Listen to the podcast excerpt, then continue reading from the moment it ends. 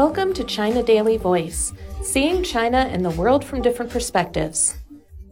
Editorial Rallying Call for Concerted Fight Against Terrorism. The white paper the State Council Information Office published on Tuesday offers a systematic review of the institutional progress the country has made in the fight against terrorism and demonstrates the country's commitment to upholding the rule of law in its efforts to counter terrorism. The document, China's Legal Framework and Measures for Counterterrorism, introduces in detail the legal framework for the fight against terrorism, the provisions for the determination and punishment of terrorist activities, as well as the measures that are taken to protect human rights in the process of effectively protecting people's lives and property and safeguarding national security. By shining a light on its counterterrorism work, China has highlighted the straightforwardness of its undertakings, which is in contrast to some countries which seek to manipulate counterterrorism for geopolitical purposes. The white paper offers other countries the means to gain a better understanding of China's policies, laws, and practices pertaining to counterterrorism. It is to be hoped that it can help promote closer international cooperation and exchanges in this crucial endeavor by building trust.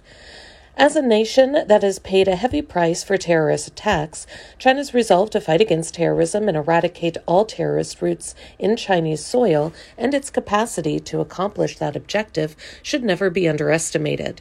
The document can also be regarded as a powerful rebuttal of the double standard adopted by some countries in criticizing China's counterterrorism efforts under the pretext of defending the rule of law and human rights. Those Western politicians attacking China's counterterrorism cause, citing human rights violations, are doing nothing but smearing the country for their own narrow political ends. They are selectively blind to the heavy loss of life in China as a result of terrorist attacks. As long as a terrorist can cause social unrest and chaos, or in other ways hinder or disturb China's development, they are regarded as friendly forces in the same trench with the China hawks in the West and even praised as brave freedom fighters. This double standard has weakened the foundations for counterterrorism cooperation, severely hampering the global fight against terrorism. China has established cooperation mechanisms with dozens of countries and law enforcement departments to combat terrorism in border areas, and it has engaged in pragmatic exchanges and cooperation in intelligence, border control, and the investigation and handling of cases and cut off funds for terrorism.